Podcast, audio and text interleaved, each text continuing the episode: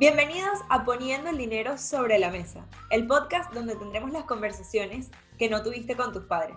Isa y yo somos madre e hija y queremos utilizar este espacio para poder compartir con todos ustedes nuestras vivencias y nuestra experiencia con respecto al dinero. En el episodio de hoy vamos a debatir acerca de dar la paga o no a nuestros hijos. Aquí el gran debate está entre una corriente que apoya el dar eh, una mesada mensual o con la frecuencia que decidamos a nuestros hijos como una actividad en la que la idea es que aprendan a administrar su dinero, y la otra corriente eh, que piensa que más bien es algo que los estaría preparando a ser asalariados y a recibir sin, eh, sin casi ninguna actividad que realmente una, una contraprestación, por decirlo de alguna manera, por una actividad que realicen los niños, y este, pues no estarían tan, tan de acuerdo en que se, se lleve a cabo ¿no? Esta, este, este tema. Entonces, eso es un poco lo que queremos debatir hoy, ponernos en las dos posiciones, en las dos, las dos posturas y mirar pues para que pues, cada uno pueda sacar sus propias conclusiones. Bueno, una vez dicho esto, yo creo que una de las cosas más importantes es cómo enfoquemos ¿no? las actividades que van a ir como alrededor de este acontecimiento, digamos, de la paga y un poco, bueno, la edad en la que empecemos a, dar este dinero semanal, mensualmente a nuestros hijos y, y, eso, sobre todo las actividades, ¿no? Que acompañen a, a, este evento. Así que, bueno, vamos a hablar un poquito de qué actividades o qué cosas podríamos hacer nosotros como, como padres para, em, para, que, para que el tema de la paga sea más bien algo eh, positivo y educativo para, para nuestros hijos. Y daremos, daremos algunas ideas para para eso, para poder eh, hacerlo de la mejor manera. Entonces, vamos a hacer la primera pregunta eh, con respecto al tema de la paga y sería el tema de la edad. ¿Cuál sería la edad más apropiada para iniciar con, con esta actividad de darle un dinero a los niños para que lo administren o para que empiecen a, a tener un contacto ¿no? con el dinero? Bueno, pues hay, muchos que, que, proponen la edad de seis años para comenzar a hacer cualquier tipo de actividad yo pienso que, que al final eso lo va a marcar es la necesidad que tenga el niño de hacer uso de un dinero, inclusive a veces cuando el padre no esté. En nuestro caso, pues em, cuando ustedes iban al, al, cole, había una mm, cantina, un comedor, en donde podían comprar cosas para la merienda, si algún día no llevaban. Normalmente llevaban merienda de casa, pero pues sí, eventualmente había algún día que o bien porque no sé, algún evento hiciera que, que, se saliera más pronto de casa o qué sé yo, algo que, que interrumpiera la dinámica normal y pues pudiesen ese día, en vez de llevar la merienda de casa, pues comprar en, directamente en el colegio, ¿no? Entonces, ese de repente fue un evento que eh, inició este proceso de dar paga y de, y de que se empezaran a relacionar ahora sí con un dinero eh, real, ¿no? Y no como el que comentábamos en la, en la actividad del episodio eh, pasado. Eso, pues, yo creo que depende mucho de eso, de la dinámica familiar de, de cada, de cada núcleo familiar, pues. Sí, además, o sea, ahora que lo dices así, me acuerdo perfecto de estar muy chiquita, porque yo creo que ni siquiera estaba en primer grado. Me parece que a lo mejor tenía menos de siete años, capaz seis años o, por ahí. Y, sí es verdad que me acuerdo que yo siempre tenía dentro de mi bolso dinero, pero, o sea, es decir, a ver, que siempre tenía como que no, no me daban el dinero expresamente el día que yo iba a ir a comprar en la cantina, sino que yo siempre tenía en mi bolso una cantidad de dinero, no me acuerdo si eran, no sé, dos, tres bolívares en ese momento o algo así, y era como, bueno, no sé, si ese día se bota el zumo dentro de la lonchera y se te moja el sándwich y no te lo vas a comer mojado, puedes ir a comprarte el desayuno en la cantina. O si, se te quedó la lonchera en la casa y puedes comprarte el desayuno, sabes, que no te quedes en ningún momento sin desayunar. Y además yo recuerdo en este momento que era una tentación el tener ese dinero en la mochila, o sea, en el bolso, porque era como, bueno, el desayuno lo tengo, llegó, está bien, en un sándwich a lo mejor, y yo bueno, pero a lo mejor me, me provocaba ese día una empanada, o, o, a lo mejor yo quería subir a comprarme una malta o una chuche, porque yo veía que habían muchos niñitos que siempre iban a la cantina, sea, que lo normal no era eh, que su, su, familia, su padre, su madre le mandara desayuno, sino que lo normal era que subieran a comprar en la cantina. Y, y, claro, cuando decían así como para quienes iban a subir a comprar, y yo era como, tengo el dinero, ¿será que subo? ¿Será que no subo? Y de verdad que ese era un dilema que a los seis años, eh, eh, ahora lo veo en retrospectiva y digo, en verdad que fuerte por mi parte el no subir todo el tiempo, ¿sabes? A, a comprar una chuche, a comprar una empanada y no comerme el sándwich, que era lo que yo tenía en mi, en mi lonchera pero sí es verdad que lo hacía y ahora que lo, esto era algo que no tenía en mi, en mi, en mi mente hasta que comentaste esto de la cantina y me recordé de que en verdad siempre tenía un dinero allí en el bolso, pero no siempre subía. De hecho, solamente subía cuando, o sea, era como un punto de responsabilidad, de yo saber cuándo sí es el momento de hacerlo y cuándo no. Pero bueno, si mi desayuno está bien, está perfecto, yo me lo, me lo como, eso es lo que me voy a comer, o sea, no tengo que subir a gastar más. Y yo creo que ese es un aprendizaje impresionante para una persona de seis años. Bueno, no sé, viéndolo yo ahora en, retrospectiva, pues. Claro, totalmente. Entonces, ese, eh, fíjate, es un buen momento. A lo mejor en ese momento no tenías más sino para una ida a comprar merienda. O sea, tampoco era que mantenías un dinero como para ir más de una vez, ¿sabes? Porque eso, porque eras muy chiquita. Pero entonces a medida que vas creciendo, pues justamente esa responsabilidad también eh, eh, puede ir aumentando. Y, entonces ya no nada más que sea el dinero para eventualmente comprar en la cantina, que además debo decir que, claro, la experiencia de cada quien es diferente, llegó un momento en que la inflación en Venezuela era tan grande que ya no bastaba con eso y se les hacían como eh, una cuenta abierta en la cantina del cole para que pudiesen eventualmente a comprar lo que necesitaran. Ya eso fue, creo que cuando estaban en lo que... Ya está, ya yo, espera, yo me acuerdo que ya yo estaba en bachillerato en ese momento. Pero ten en cuenta una cosa, o sea, a pesar de ya estar en bachillerato y tener una edad en la que uno ya es un poco más consciente, a lo mejor sin tener una experiencia previa del manejo del dinero, si de buenas a primeras te abren una cuenta en la cantina infinita en la que puedes pedir todo lo que tú quieras, todas las chuchas que tú quieras, este, desayunar ahí todos los días que tú quieras, porque sabes que es una cuenta que está abierta, te puedes comer tú y tu amiga si quieren, porque no, no necesitas tener dinero, porque después va a venir tu mamá a pagarla, o sea, que hay que tener un puntito también ahí de responsabilidad previa, aprendida, para que este tipo de cosas salgan bien. Yo me acuerdo haber estado con compañeros en, eh, en, el bachillerato que tenían cuentas abiertas y cuando los papás iban al final de mes a pagar esa cuenta era una cosa absurda lo que se habían gastado allí, porque claro, me da igual si mi mamá manda el sándwich o no, yo prefiero ir a comprarme un pequeño una empanada caliente que está recién hecha en la cantina, y total, tengo cuenta. Entonces eh, es, importante tener ese, no sé, ese sentido de la responsabilidad, ¿no? del dinero en muchísimos aspectos. Y lo estamos enfocando yo creo que concretamente ahora mismo al tema de, eso, de la comida en el cole y tal, por, por centrarnos en un ejemplo, pero esto se puede extrapolar a un millón de situaciones en las que es importantísimo que desde muy pequeños tengamos esa, esa noción de la responsabilidad y del valor que tiene el dinero y, y saber decir, hasta aquí puedo, hasta aquí no, esto sí está bien, aquí me estoy pasando, ¿sabes? Eh, y yo creo que eso te lo da este tipo de experiencias desde muy pequeño. Claro.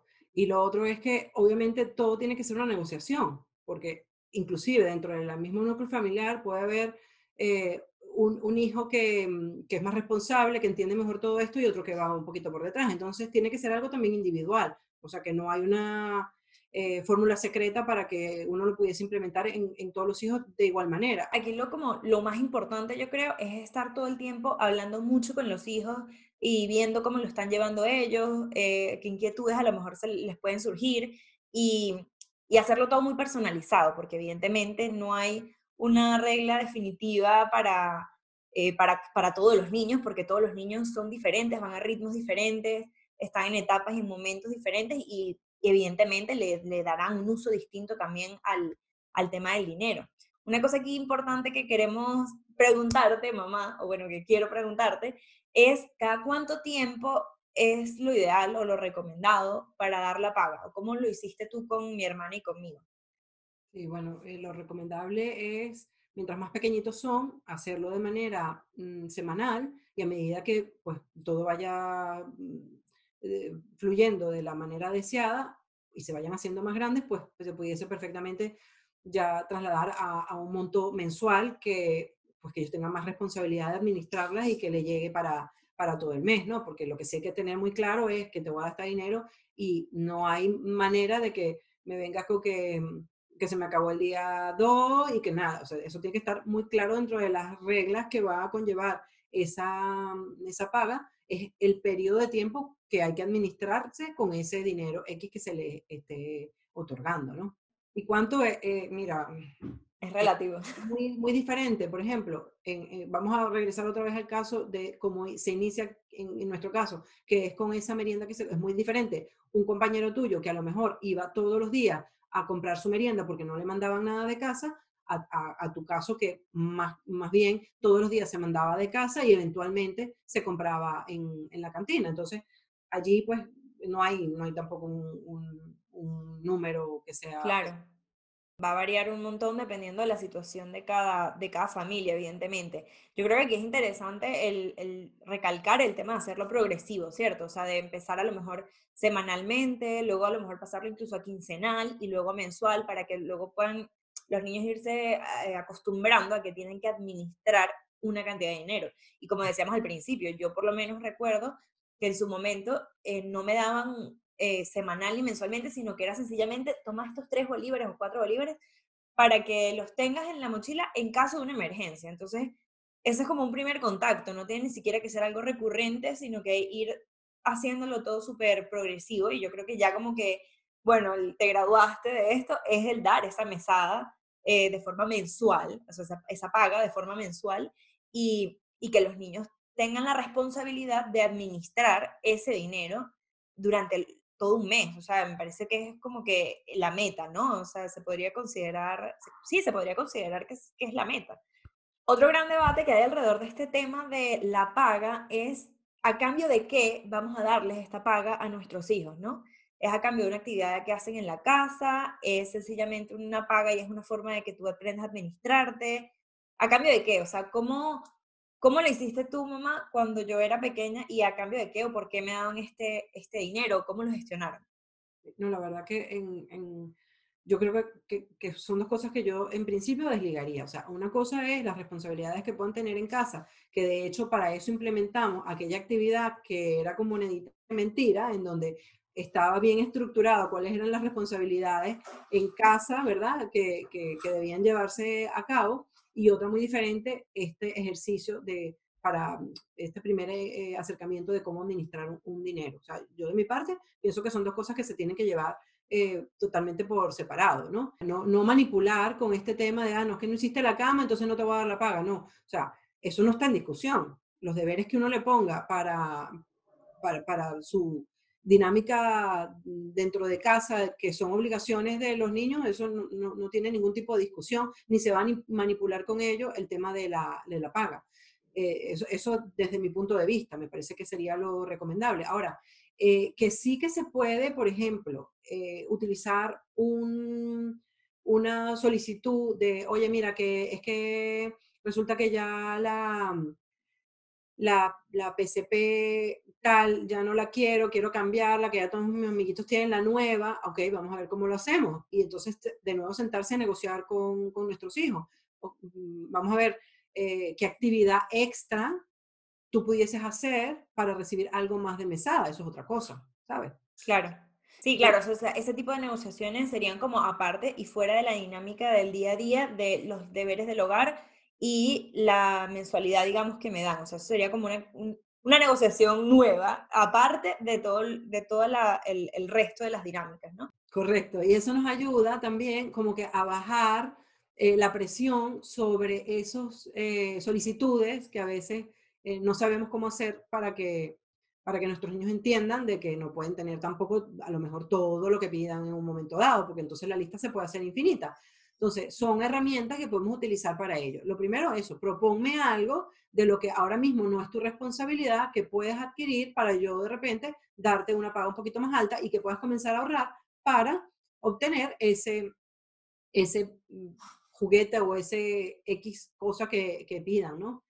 Eh, y así nosotros bajamos la presión, por una parte. Y luego también aprovechar de cuando en cumpleaños, en en la comunión, etcétera, ellos suelen recibir de sus tíos, abuelos, etcétera, algo de, dinero como regalo, entiendan también la importancia de ahorrar parte de ese dinero, si no todo, eh, que tengan ese primer contacto con una cuenta de ahorro. Eh, a, ambas yo les abrí en su momento unas cuentas de ahorro en donde efectivamente había que llevar la libreta y pasarla en el banco y que quedara allí registrado el, ingreso que se estaba haciendo y, y que eso fuera parte también de, del aprendizaje, ¿no?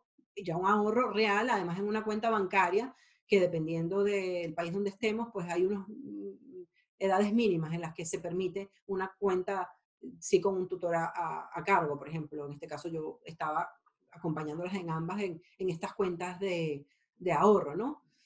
Y yo, de hecho, de este tema tengo perfectamente el recuerdo de tener mi libretita de ahorro y que la guardásemos en casa juntas, en un sitio donde las dos sabíamos eh, dónde estaba esa libreta y que teníamos que llevarla al banco cuando quisiéramos hacer algún retiro. O sea, eran como conceptos que al final vas aprendiendo y que me parecen súper interesantes y muy estructurado por tu parte haberlo, haberlo hecho así en, en su momento, ¿no? De hecho, me acuerdo también perfectamente el cuando cuando yo estaba en un momento de ataque de malcriadez, de quiero este juguete, cómpramelo, cómpramelo, cómpramelo, y que además la actitud, digamos, o el mensaje que recibía de tu parte era, eh, bueno, yo no te lo voy a comprar, si tanto lo quieres, vamos a sacar el dinero de tus ahorros y te lo compras tú. Entonces, yo creo que a nivel de padre, o sea, visto desde la perspectiva como, como papás, es perfecto para, para Mm, de tener ese momento de rinche, a lo mejor en, ciertos puntos, y por otro lado, uno como hijo es como perfecto para reflexionar acerca de, bueno, vamos a ver qué tanto realmente quiero este juguete, porque ya si me va a costar dinero a mí, la cosa cambia. Y a mí por lo menos yo siento que en muchos casos me hacía reflexionar de decir, bueno, ya va, porque si va a ser con mi dinero, la cosa es distinta, porque claro, pedir es muy fácil y que te lleguen los regalos y los juguetes del cielo porque te los compran tus papás, pues perfecto. Pero ya cuando te va a costar a ti de tu dinero, la cosa es distinta. Por otro lado, también recuerdo el hecho de que tener una mesada, o sea, más allá de la cuenta de banco y de que a lo mejor en algunos juguetes que eran un poco más costosos o lo que sea, era, o sea, la acción era, vamos a ir a sacar dinero para venir y comprar el juguete que tanto quieres, eh, cosas más pequeñas como del día a día, era, yo tenía mi mesada que me daban mensualmente y con eso yo decidía si me iba a comprar una chucha en la cantina, si me lo gastaba comprando helado cuando pasaba el heladero por la, por la casa, porque en Venezuela, bueno, anteriormente, no sé si ahora, se estilaba que el heladero pasaba por enfrente de tu casa todas las tardes, más o menos a la misma hora, además. Entonces, uno tenía esa facilidad de que no tenías ni, que salir, sino que sencillamente bajabas la puerta de tu casa y comprabas eh, el helado. Entonces, eh, aquí la pregunta que me surge es, ¿cómo controlar que, porque entiendo que la cuenta de banco está clarísimo que se controla porque el padre es el tutor en la cuenta, pero con esa mesada que le das a tus hijos, por más que haya sido algo progresivo y que estén aprendiendo, eh, aún así hay que controlarlo, ¿no? Para que, por ejemplo, esa mesada que le das mensual, o sea, todos los meses, no se lo gaste a lo mejor el niño en helados todas las tardes, en en casa o no se lo gaste todo en algo que no es, digamos, positivo, ¿no? Porque obviamente comer helados todas las tardes para un niño, pues mm, no sé yo qué tan bien puede estar. Entonces, ¿cómo lo controlabas? ¿Cómo controlabas tú con, con mi hermano y conmigo eso? ¿En qué gastábamos ese dinero mensualmente cuando ya éramos como libres, digamos, de administrarlo? Bueno, la respuesta es primero que no puede ser tanta mm, cantidad de dinero como para que tú pudieses comprar helado todas las tardes. Se supone que justamente al tú dar un monto reducido cuando, y, ellos, o sea, no te quedaba de otra, o sea, tenías que ver qué es lo que tú querías, si comprabas un día en la cantina o si compraba helado en... Ahora, lo que sí podía pasar, pero la verdad que no pasó, porque ustedes entendían ya eh, cuando se pasó a, a, modo mensual que eso tenía que alcanzar para todo el mes, y que si tú querías comer helado toda la primera semana y ahí se acababa el dinero, pues ya está Ya está, se acabó y hasta que no volvieses a recibir tu dinero no ibas a poder comprar helado. Entonces, claro, a lo mejor la primera vez, no lo recuerdo, habrá pasado algo de eso, pero ya la segunda vez tú dijiste, bueno, eh, pues me compro un helado hoy, en dos días me compro el otro y no todos los días porque si no me lo gasto eh, desde el primer momento, ¿sabes? Y ser categóricos en el que no voy a aumentar ese monto, o sea, más bien voy a ir de menos a más a medida que haya responsabilidad y se entienda bien de que, de que va todo, toda esta actividad, ¿no? Y se puede administrar realmente. De todas maneras, eh, como lo hemos dicho antes, eh, es un momento en el que es para equivocarse. Justamente no importa si el primer y el segundo mes el dinero se acabó la primera semana, porque de eso justamente se va a aprender. Entonces es mejor hacerlo cuando estamos pequeños y con un dinero poquitico que nos están dando, a que esto suceda cuando ya tú tienes tu primer empleo y recibes tu primera paga de verdad y resulta que te lo acabas todo en la primera semana porque no tienes ni idea de nada de estos temas que estamos hablando aquí. Esperamos que nos dejen en comentarios si están a favor o en contra de la paga y qué otra estrategia o actividad desarrollen en casa para eh, utilizar esto como un recurso en positivo que los ayude a educar en temas financieros a sus hijos. Efectivamente. Y esto, bueno, una vez que yo creo que está como interiorizado y aprendido el tema de recibir una mesada o una paga de forma semanal, quincenal, mensualmente, como ustedes lo planteen, y los niños vamos creciendo poco a poco, eh, la siguiente anécdota o digamos el siguiente episodio, que es de lo que vamos a hablar, es de cómo hacer cuando esa mesada se te queda ya pequeña, no te alcanza a lo mejor porque ya tus padres te pusieron un X límite y justamente tú quieres ganar algo más de dinero eh, para, para comprarte ese juguete o para hacer esa actividad que quieres hacer y sacamos aquí a flote los talentos y cómo podemos tener una recompensa económica eh, utilizando nuestros talentos para ello. Y de esto vamos a hablar en el próximo episodio de Píldora Financiera, de Poniendo el Dinero sobre la Mesa.